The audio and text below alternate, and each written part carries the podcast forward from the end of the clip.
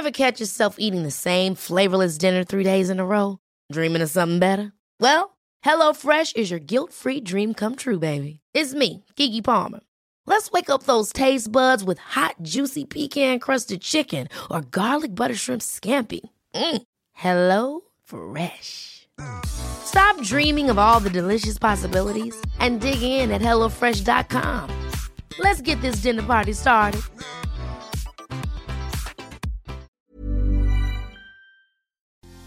Volvió mi ex y me pide una segunda oportunidad. ¿Se la doy o no se la doy?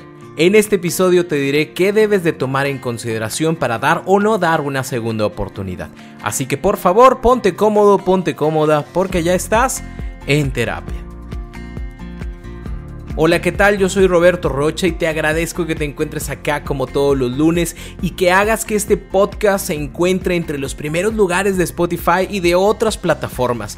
Gracias por escuchar, gracias por compartir y gracias por contarle a tus amigos o tus amigas que aprendiste algo en el podcast de En Terapia. Te recuerdo que en mi página web podrás encontrar más información sobre temas, talleres, terapia en línea. Solo visita www.robertorocha.com.mx y no olvides seguirme en mis redes sociales. Me encuentras como Roberto Rocha. En el tema del día de hoy vamos a hablar de las segundas oportunidades. Se terminó la relación, la terminaste, te terminaron y de repente de la nada surge de nuevo ese ex, esa ex y te dice, oye, quiero una segunda oportunidad. Ya me di cuenta de las cosas, quiero hacer todo diferente, te extraño, podemos tener una mejor historia que esta, así que dime que sí. Incluso hasta tenemos esos ex que se hincan, ¿no? Y que empiezan a llorar y que hacen todo más problemático. ¿Por qué? Porque obviamente generan un nivel de mayor presión para que tú tomes una decisión. Así que quiero que antes de que tomes esa decisión, por favor te sientes y que estos cinco puntos que voy a compartirte realmente los tomes en consideración y que por favor no decidas nada hasta que realmente hagas un buen análisis porque si tú decides regresar nada más de manera emocional te aseguro que vas a tener en tu cabecita un te lo dije con la voz de Roberto Rocha. Así que empecemos con estos cinco puntos. El primero de ellos es darte cuenta si existe un arrepentimiento verdadero. Cuando las personas piden una segunda oportunidad, puede ser por dos cosas, una por una culpa o la otra por un arrepentimiento. Y no siempre todos los arrepentimientos son leales y honestos. Cuando hablamos de culpa, hablamos de esa conciencia de que eso que se hizo estuvo mal. Sí me doy cuenta de que lo que hice no, no fue bueno, no estuvo chido. Y la verdad es que me siento súper mal porque te engañé, porque te mentí, porque jugué contigo, por lo que quieras. Y entonces una persona que se siente culpable, a veces lo único que quiere es dejar de sentirse así. Y entonces viene a pedir esta oportunidad, no porque realmente quiera hacer un cambio, una conversión, en lo que es y en lo que la relación puede ser, sino más bien para expiar su culpa, ¿no? Y sentirse más tranquilo o más tranquila de lo que realizó. El arrepentimiento es diferente porque tiene este deseo de remediar aquello que se hizo mal. Porque obviamente me importas, porque obviamente sé que lo que hice no estuvo bien y quiero hacer algo para tratar de remediar las cosas. Solo que habrá que tomar en consideración si esto que se quiere hacer es porque realmente se busca el bienestar para los dos involucrados, para las dos involucradas, o es más un acto personal y egoísta. ¿A qué me refiero con esto? Hay muchas personas que regresan porque sí se sienten culpables, porque sí se sienten arrepentidos, porque quieren volver a estar en esa relación, pero no siempre toman en consideración lo que la otra persona quiere o lo que la otra persona desea. A mí me hace sentir bien que me perdones, a mí me hace sentir bien que me escuches, a mí me hace sentir bien que el día de hoy nos hayamos visto en la plaza y nos hayamos abrazado y dado un beso y que hayamos llorado y que te haya dicho te extraño y me extrañas. E, eso me hace sentir bien, pero aunque yo sé que no te hago bien, llámese circunstancias como yo estoy casado, casada, como yo estoy en otras relaciones, como yo realmente no te convengo porque no tengo nada que ofrecerte, pero quiero quiero quiero que estés acá, ¿no? Y me arrepiento de lo que pasó, pero me arrepiento porque me convienes, me arrepiento porque me da tranquilidad estar contigo, me arrepiento porque tengo miedo de estar solo, de estar sola. Entonces, realmente lo que yo quiero reparar, lo quiero reparar por mí, para el bien personal y no para el bien de los dos. Si esto te das cuenta que es única y exclusivamente para que la otra persona se sienta bien, entonces es un no, no hay una segunda oportunidad. El segundo punto que tienes que tomar en consideración es si existen baches o si existen zanjas en la relación. Un bache es algo que todas las relaciones pasan. Es un problema menor que no se tenía la conciencia de que generaría un conflicto o un dolor en la otra persona. Por ejemplo, llegué tarde, o sea, no era mi intención hacerte sentir mal, no pensé que esto fuera realmente tan importante y ese es un bache, ¿no? Es algo que podemos arreglar, es algo que podemos hablar y es algo que podemos resolver. Obviamente no es algo que me gusta, pero no terminamos lastimados los dos. Por ejemplo, hay una pobre comunicación o no sé cómo comunicar mis emociones. O sea, sí sé que te quiero, pero no sé cómo decirlo. O tengo dudas de cuánto tiempo sería bueno ofrecerte a ti y ofrecerle a mi familia y ofrecerle a mis amigos. O estamos pasando por un bache porque me ofrecieron una beca y tengo que irme un mes, dos meses a estudiar a otro lado. Esos son baches, son situaciones, circunstancias de la vida que están ahí, que están presentes, que suceden, pero no existe ni la conciencia ni el deseo de generar un dolor en la otra persona. A lo mejor es cierto, nos estamos alejando porque tenemos un hijo, nos estamos alejando porque acabo de iniciar un negocio, nos estamos alejando porque estás haciendo tu tesis, necesitas más tiempo, pero eso es un bache, es algo que podemos pasar, que si lo hablamos lo podemos resolver y ya está. Una zanja es diferente porque una zanja es una acción deliberada de la que se sabía que había consecuencias. Yo sé que le estoy tirando rollo a tu mejor amiga y que en algún momento te va a contar. Yo sé que te estoy diciendo mentiras y que cuando te des cuenta te vas a enojar. Yo sé que te estoy diciendo que estoy en un lugar pero realmente estoy en otro porque no quiero que sepas qué estoy haciendo. Todo esto es algo que se sabe que en sí mismo está mal.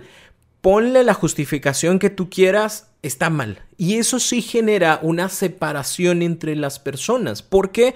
Porque soy yo quien está decidiendo hacer un acto que espero no te des cuenta. Que si nunca te diste cuenta, pues qué fregón, porque pues nunca hubo un conflicto, nunca hubo una consecuencia a la situación. Sí sé que mentí, sí sé que fui infiel, sí sé que jugué contigo, sí sé, porque sí lo sé, pero no te diste cuenta, entonces todo bien, entre comillas. Pero si te das cuenta, entonces sé que habrá otros problemas y ya veré cómo los resuelvo.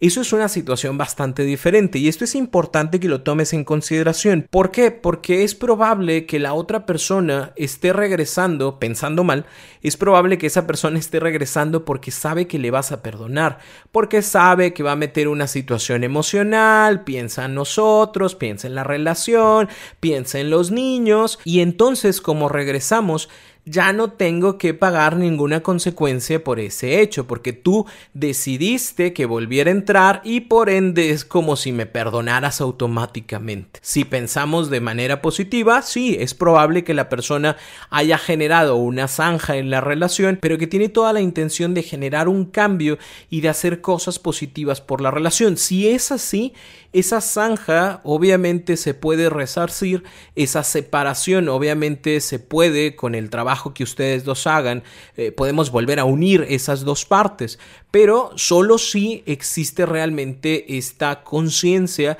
de lo que se realizó y que también exista este deseo de no volverlo a realizar. Esto nos llevaría al punto número 3, que para mí es el fundamental, y es la comprensión del problema la comprensión del daño y la comprensión de la responsabilidad de las soluciones. ¿Cómo es esto? Es saber si la otra persona entendió lo que pasó, Si nosotros terminamos, ¿por qué terminamos? Si nosotros nos alejamos, ¿por qué nos alejamos? Si yo te dije que ya no quería estar contigo, ¿por qué lo hice? ¿Cuáles fueron mis motivos, mis razones para que esto ya no existiera? Si la otra persona no las entiende o no las quiere ver, ni te metas. ¿Por qué? Porque, por ejemplo, si la razón por la cual yo decidí ya no estar contigo es porque me di cuenta que tenías conversaciones sexuales con otras personas de otros estados, de otros países, de otros continentes, que a lo mejor es cierto, no las conocías, pero a final de cuentas tú tenías tu comunicación sexual que iba y venía, y entonces tú me dices, a ver, pero eso no es infidelidad, porque nunca lo vi, nunca la vi, nunca nos vimos nunca nos tocamos. O sea, sí nos mandábamos fotografías, sí nos cachondeábamos, pero pues nunca nos íbamos a ver. O sea, es un juego. ¿A poco por eso te vas a enojar? entonces, no, ni te metas. ¿Por qué? Porque entonces no hay una comprensión del problema. Si la persona sí entiende el problema y dice, ¿sabes qué? Lo entiendo. O sea, yo estaba generando un juego que no es propicio, que le pega al respeto de nuestra relación, que no debería funcionar de esa forma, te pido una disculpa, entonces ya sabemos que sí comprende el problema. Ahora revisemos si entiende el daño, e, es decir, si entiende cómo te sientes con lo que pasó.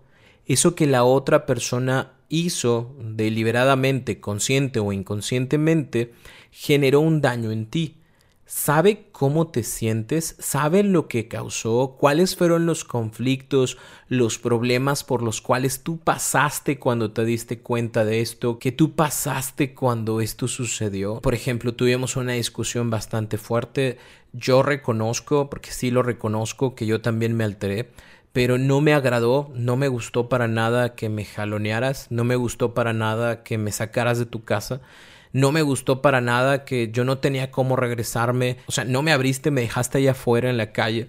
Y entonces yo le marqué a mi papá, le marqué a mi mamá para que pasaran por mí, me vieron mal, lloré mares, estuvieron conmigo, me hicieron sentir querida, segura, me dijeron que por favor que ya terminara esta relación, que no daba para más, que no querían seguirme viendo así y cuando yo te lo comparto tú dices, ¿y por eso lloras? No pasa nada, hombre. Ahorita yo hablo con tu papá y se calma. A ver, no. ¿Realmente estás entendiendo cómo me sentí? Que sentí la vergüenza de tener que hablar con mis padres, de que me vieran como me vieron, del dolor, del sufrimiento, del llorar, de la pena, de tener que hablarlo con otras personas, de lo que me aventé en terapia y ahora tú regresas y es como dame una segunda oportunidad porque te extraño, eh, eh, no ayuda. ¿Sabes? Si la otra persona no sabe o no entiende cómo te sentiste, ni te metas. ¿Por qué? Porque aquí hablamos de una situación de empatía.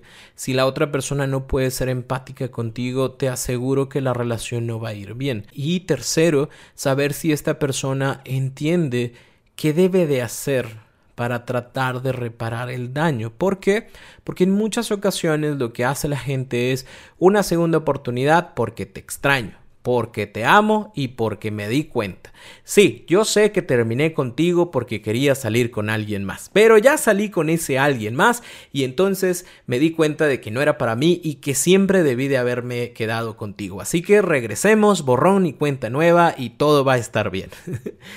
pero no entendió que yo ya no siento confianza, que yo me siento raro, rara, porque de alguna forma u otra fui una barajita intercambiable, que soy como ese plato de segunda mesa rara y extraña, que no me siento bien, que es cierto que te extraño, es cierto que me da gusto verte, pero que no tengo la misma tranquilidad y confianza que tenía antes. Y entonces, si la persona no entiende que tiene que ser paciente, que hay que ir despacio, que hay ciertas cosas que me generan desconfianza, si eso no lo entiende, nada bueno va a salir de ahí. ¿Por qué? Porque es probable que a los dos días ya se desespere y otra vez va a estar con tu cara. Si te digo que voy a ir a tal lugar, es porque voy a ir a tal lugar. No sé por qué desconfías de mí. Tal vez porque cuando me decías que ibas a tal lugar, realmente no ibas a tal lugar y te ibas con esa persona. Por eso, pero yo te dije que yo ya me di cuenta que contigo quiero estar. Si así vas a estar, mejor ni regresamos. Y entonces resulta que soy yo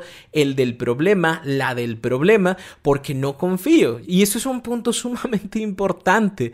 Si no hay esta posibilidad de generar un entorno comprensivo, amoroso, amable, paciente, tolerante ante las cosas que vivimos, ante los retos que vamos a estar viviendo por estos cambios de ya no estar y volver a estar juntos, no va a funcionar. ¿Por qué? Porque nosotros mismos somos los que vamos a generar que esto se acelere, que tenga que funcionar, que todo tenga que estar bien, que yo ya no sienta lo que siento, que yo ya no llore, que yo ya no me preocupe, que yo sea paciente, que yo te confíe cuando realmente no lo siento y al no sentirlo, si tú me lo exiges, más me voy a tronar, porque luego me siento yo peor conmigo, porque es cierto, si dijimos que íbamos a tener esta oportunidad, ¿por qué no lo estoy haciendo bien? ¿Por qué no estoy confiando? ¿Por qué no estoy siendo paciente? Cuando realmente el trabajo es de los dos, no es y no va a existir nunca esta parte de ya regresamos y todo el pasado pasado. No, porque ese pasado forma parte de nuestra historia, forma parte de lo que somos, de lo que seremos, y que no lo podemos solamente evadir y decir que no existió cuando sí existe y emocionalmente quedan todas esas memorias de cómo me sentí y de qué quiero que pase en mi relación. Así que si no existe comprensión del problema, comprensión del daño y comprensión de las responsabilidades de solución que vamos a tener los dos, mejor ni nos metamos. Espero que con esto te vaya quedando todavía mucho más claro si hay que dar esa segunda oportunidad o no. Me faltan dos puntos, te los voy a compartir después de esta pausa. Ever catch yourself eating the same flavorless dinner three days in a row? Dreaming of something better? Well, HelloFresh is your guilt-free dream come true, baby. It's me, Kiki Palmer. Let's wake up those taste buds with hot, juicy pecan crusted chicken or garlic butter shrimp scampi. Mm. Hello Fresh. Stop dreaming of all the delicious possibilities and dig in at HelloFresh.com. Let's get this dinner party started.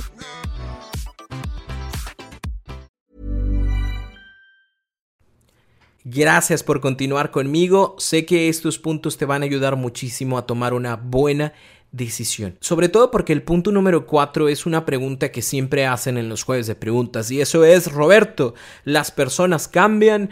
Y siempre les he contestado que sí, todos podemos cambiar, todos. Pero no todos queremos transformarnos. El cambio es parte inherente de nuestras vidas. Todo va a cambiar en esta vida, nada es estático. El problema es que no siempre los cambios generan transformaciones en las personas. Yo puedo decir, sí, ya voy a ser más paciente, voy a ser más amoroso, te voy a decir todas las veces que te amo, te voy a tener detalles y voy a estar contigo todo el tiempo porque te amo. Eso es un dicho, es una promesa de cambio. Yo puedo incluso decirte, es cierto, yo sé que sufriste mucho por mí, que te hice sentir muy mal, pero quiero que las cosas sean diferentes a partir de ahora y a partir de ya quiero ser honesto. Pregúntame algo, lo que quieras, yo te lo contesto, lo que sea sin tapujos, así como tal. Y tal vez es cierto, puedas hacerle preguntas y decirle, ¿y dónde se conocieron? En tal lugar. ¿Y cuánto tiempo estuvieron juntos? Cuatro años. ¿Y por qué no me lo dijiste? Por miedo. ¿Y por qué lo mantuviste oculto? O sea, si yo no lo hubiera descubierto, yo no me hubiera dado cuenta por ti, nunca te hubiera dado cuenta. ¿Por qué? Porque no quería perderte. Pero ¿por qué estabas con dos personas? Porque creía que eso era la felicidad y ahora me doy cuenta que no. Y tú puedes escuchar todo esto y decir, wow, no mames, qué honesto es, qué honesta es. Y tal vez esto sí genere un cambio. Es más, hasta me dijo que íbamos a ir a terapia. Y todo esto está genial. Pero eso, como te lo había comentado en episodios pasados, puede ser solamente algo a lo cual en terapia breve sistémica denominamos cambio 1. El cambio 1 es el cambio que se da para no cambiar. Es algo que aparentemente cambia por fuera, pero no por dentro. Yo te digo que voy a ser más honesto, pero soy más honesto en este momento. No siempre, soy honesto en este momento porque quiero regresar contigo. Soy honesto en este momento porque tengo la cola entre las patas. Soy honesto, honesta contigo en este momento porque no te quiero perder, pero eso no significa que realmente tenga una transformación como lo sería en el cambio 2. El cambio 2 es ese cambio de fondo en donde yo me doy cuenta de que las cosas que hice las hice mal y que realmente quiero transformarlas en mí y hacer cosas diferentes día con día porque me doy cuenta de que siendo otra vez deshonesto, porque me doy cuenta de que siendo otra vez infiel, me doy cuenta de que esta inestabilidad emocional, me doy cuenta de que el tiempo que no le pongo a la relación, me doy cuenta y realmente me pongo a hacer cambios específicos en las áreas que necesito mejorar para que nuestra relación funcione. Yo me doy cuenta de que los fines de semana me pierdo entre mis amigos, me pierdo con mi familia y no destino ni un momento para ti. No voy a dejar de ver a mis amigos ni a mi familia, pero voy a tener momentos específicos para poder compartir con estos tres grupos de personas, mi pareja, mi familia y mis amigos, donde yo me sienta bien y donde yo entienda que tener el equilibrio entre todos estos grupos me va a ayudar a sentirme mejor y me va a hacer responsable con cada uno de estos grupos. Yo entiendo que estas mentiras que estaba diciendo con la intención de que no te enojaras realmente provocaban un daño impresionante en la relación. ¿Por qué? Porque cada vez tenía que mentir más, porque cada vez tenía que acordarme de qué había dicho, es más, hasta anotaba lo que había dicho para no equivocarme y eso solo generaba una ruptura cada vez más grande entre la otra persona y yo. Hoy me doy cuenta que la importancia de la honestidad no solamente es para que la otra persona no se enoje, sino porque cuando yo soy honesto, cuando me abro con la otra persona, la otra persona realmente me conoce y me ama por lo que soy, no por lo que invento y digo que soy. Y entonces, a partir de ahora, seré consciente y consecuente con las cosas que diga y con las cosas que haga. Había un dinero aquí, alguien lo tomó, sí, yo lo tomé. ¿Nos vamos a ver el día de hoy? Sí, pero voy a llegar tarde. ¿Hay algo que te moleste? Sí, estas cosas me molestan y te las digo con toda la intención de modificarlas y hacer algo mejor. Me explico. No solamente estoy diciendo y prometiendo que voy a cambiar, sino que entiendo cómo esos cambios van a permitir que yo me transforme en aquello que sea mejor, obviamente para mí, pero también para mi relación y que haga que nuestra relación funcione. Vuelvo a mencionarlo, todos podemos cambiar, pero no todos queremos transformarnos. Si la otra persona realmente está en un deseo de transformarse, esto puede funcionar, pero si solo está porque hay una necesidad personal, no sé, no se quiere sentir solo, sola, entonces por más bonitas promesas que haga, vamos a terminar exactamente en el mismo problema. Y el punto número 5 es saber si soy capaz de confiar. Puedo ser compasivo, compasiva, respetuoso, respetuosa, tolerante ante el error de la otra persona. Puedo ir por la vida sin tener que recordarle y echarle limón, sal y tajín a la herida. Puedo hacer eso porque si puedo hacer eso y puedo ser respetuoso, respetuosa con la otra persona, adelante, tengan una relación. Pero si le voy a estar recordando a cada rato, es que tú me hiciste, es que tú me dijiste, es que y juzgando al otro, lo único que va a suceder es que vamos a tronar la relación. Entonces, si existe esta capacidad en ti de confiar, eh, obviamente entendiendo que hay que ser pacientes, prudentes con todo esto, adelante. Si no, ni para que se metan. Yo espero que con estos cinco puntos para ti quede claro. Si es un no en alguno de estos, si tú dices, no, la verdad esto sí es una zanja, es más, es un socavón, no hay forma, pues no hay forma. Ahí ya va, ¿no? Si te das cuenta que la persona quiere cambiar, pero lo dice un rato y a los 3, 4, 5 semanas vuelve a lo mismo, pues entonces no. Si te das cuenta de que no entiende qué fue lo que pasó y cómo te sientes, pues ni te metas, ¿ok? Ese es un no directo. Y se le agradece, que le vaya muy bien y bye, cuídese. Pero si tenemos estos puntos y tú realmente quieres dar una segunda oportunidad, no desde la parte emocional y desde esa frase bonita de es que todos merecemos una segunda oportunidad, no siempre las personas se merecen o nos merecemos una segunda oportunidad. Pero si es el caso, si tú me dices no, la verdad es que sí, bueno, nada más hay que tomar en consideración el siguiente término, redefinir la relación. Es decir, nuestra relación como estaba no funcionaba. ¿Por qué? Porque obviamente eso hizo que nosotros termináramos. Así que hay que hacer cosas nuevas con esto, hay que darle una nueva definición, un nuevo sentido a la relación que vamos a tener, para lo cual habrá que poner límites claros, que son los límites claros, aquellas cosas que nosotros permitimos que pasen o que no pasen en nuestra relación definida por nosotros mismos, ¿no? Y que obviamente le generen un ganar-ganar a la relación. No es un límite claro decir ah, pues si tú me engañaste con esa persona de tu escuela, vas a salirte de estudiar y ahora quiero que solamente trabajes. Pues no, o sea, eso no es un límite claro, eso es una imposición. Mi límite claro es voy a tener una relación amable, cordial, respetuosa con mis compañeros, compañeras de la escuela, del trabajo. Ese es mi límite, ¿no? El límite que nosotros ponemos es que vamos a hablarnos con respeto, que no nos vamos a gritar, que cuando uno de los dos esté molesto, esté enojado, lo diga al otro y que busquemos otro momento para hablarlo. El límite que vamos a tener es no hablarnos con groserías. El límite que vamos a tener es siempre tener un momento durante la semana para poder hablar con confianza, con tranquilidad sobre lo que nos ha pasado el límite claro que nos vamos a tener es nunca dejar las cosas en duda, ¿no? Siempre aclararlo. Esos son los límites claros que nosotros ponemos para redefinir la relación. Importante también eh, tomar en consideración siempre que no existe borrón y cuenta nueva. Somos dos con una historia. Eso que sucedió forma parte de nuestra historia que nos da la experiencia. Las relaciones fuertes son aquellas relaciones que han pasado por bachas, que han sorteado las zanjas y que siguen estando juntos, no por miedo a estar separados, no por dependencia, sino porque realmente han aprendido de sus errores, saben de qué pata cojean, qué cosas hay que mejorar, cuándo hay que sentarnos a hablar, cuándo nos separamos de los demás, cuándo tenemos más contacto con otras personas, con otras parejas, para que esto funcione. Entonces, no borramos nada, eso sí sucedió, Tal vez nos acordaremos un poquito más ahorita porque está muy reciente, pero conforme vayan pasando las semanas y los meses, formará parte de nuestra historia. No la tenemos que recordar siempre, pero no la vamos a borrar. Hay que tener paciencia, hay que tener constancia en lo que hagamos, hay que mejorar la comunicación que tenemos.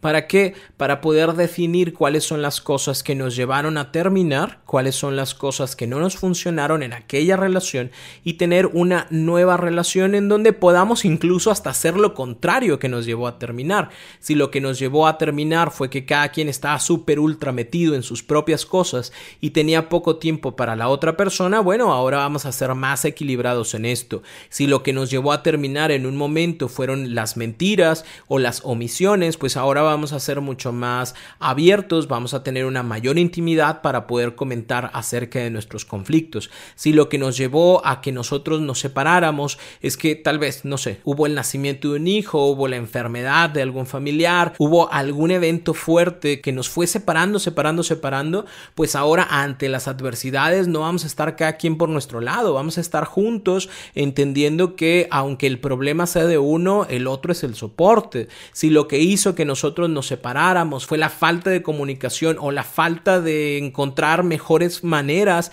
de comunicar lo que sentíamos, oye, pues vamos a meternos a hacer un taller de comunicación para parejas, vamos a meternos a hacer terapia, vamos a la iglesia porque ahí van a dar un curso para parejas. Está genial, vamos a buscar cosas que nos ayuden a mejorar esa comunicación emocional, informativa, que probablemente no tengamos o que probablemente no sepamos cómo expresar nuestras emociones. Lo importante es que no regresemos a donde estábamos, porque lo que estábamos no funciona. Que hagamos una nueva relación que realmente nos sintamos orgullosos de ella que realmente nos dé a ganar, que realmente sintamos que está funcionando y que vamos creciendo y que seamos los dos los que vamos empujando la carreta para que esto realmente funcione. Espero y deseo que toda esta información te sirva muchísimo para tomar tu decisión. Si sientes que todavía te falta para tomar la decisión, te recomiendo el taller Continuar o Terminar, que lo puedes encontrar en www.robertorocha.com.mx. Es un taller en línea, lo puedes hacer a tu tiempo, a tu forma, y este taller tiene toda la intención de acompañarte a generar una decisión racional con un sustento para decir me quedo porque esto funciona o la verdad es que me voy porque con todo el análisis que ya hice en este taller me di cuenta de que pues de plano no te va a servir muchísimo, te va a ayudar a liberarte de muchas dudas. Al igual que este taller, están otros que pueden ayudarte a generar una mejor comunicación en pareja, como el taller de reencuentro, que es un taller especial para parejas. Para mí un placer y un honor tenerte por acá. Recuerda que la próxima semana nos escuchamos con un tema diferente, pero siempre con toda la intención de generar una vida más práctica, más tranquila y más feliz. Yo soy Roberto Rocha, gracias por estar por acá y recuerda, ponte cómodo, ponte cómoda porque ya estás en terapia.